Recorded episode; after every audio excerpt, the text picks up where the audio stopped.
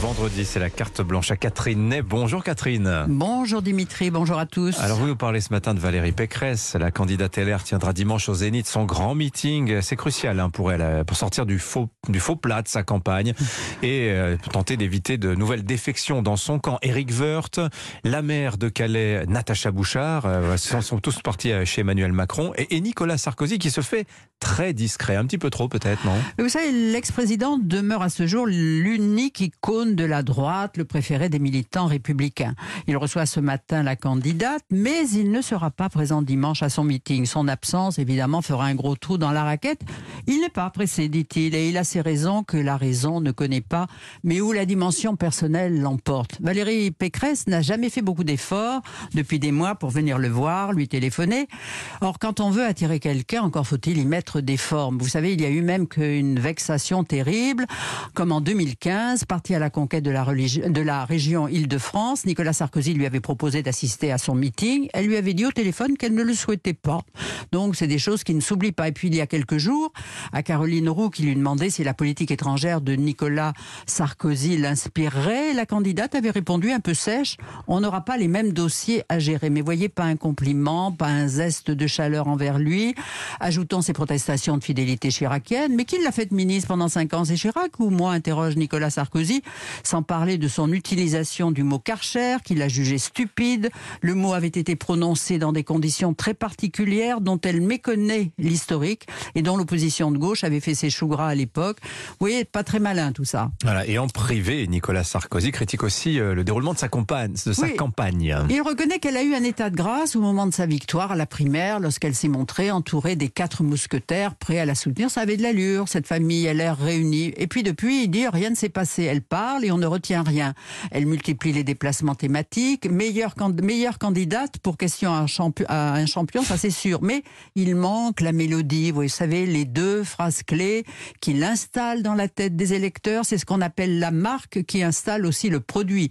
Et surtout, il juge l'organisation mal faite et pour tout dire, curieux et même offensant qu'elle ne l'ait pas plus sollicité jusqu'ici. Alors mardi, son directeur de campagne, Patrick Stefanini, a a rendu justement visite à Nicolas Sarkozy de Miroménil. Et oui, une heure et quart d'entretien entre deux hommes, euh, entre lesquels il n'y a jamais eu d'amour fou, il y a même un passif assez lourd dans la relation, mais l'entretien s'est très bien passé. Nicolas Sarkozy était très concentré sur le fond, s'exprimait sans une once d'agressivité, et à la sortie, son invité reconnaît qu'il a été très bluffé par son énergie, ses conseils.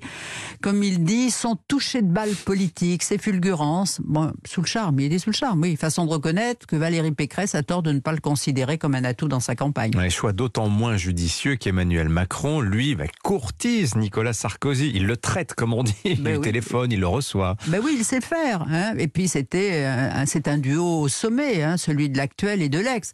Emmanuel Macron l'a invité à déjeuner il y a 15 jours pour parler entre autres de l'Ukraine. Et vous voyez comme c'est étrange. En 2008, Nicolas Sarkozy présidait l'Union européenne.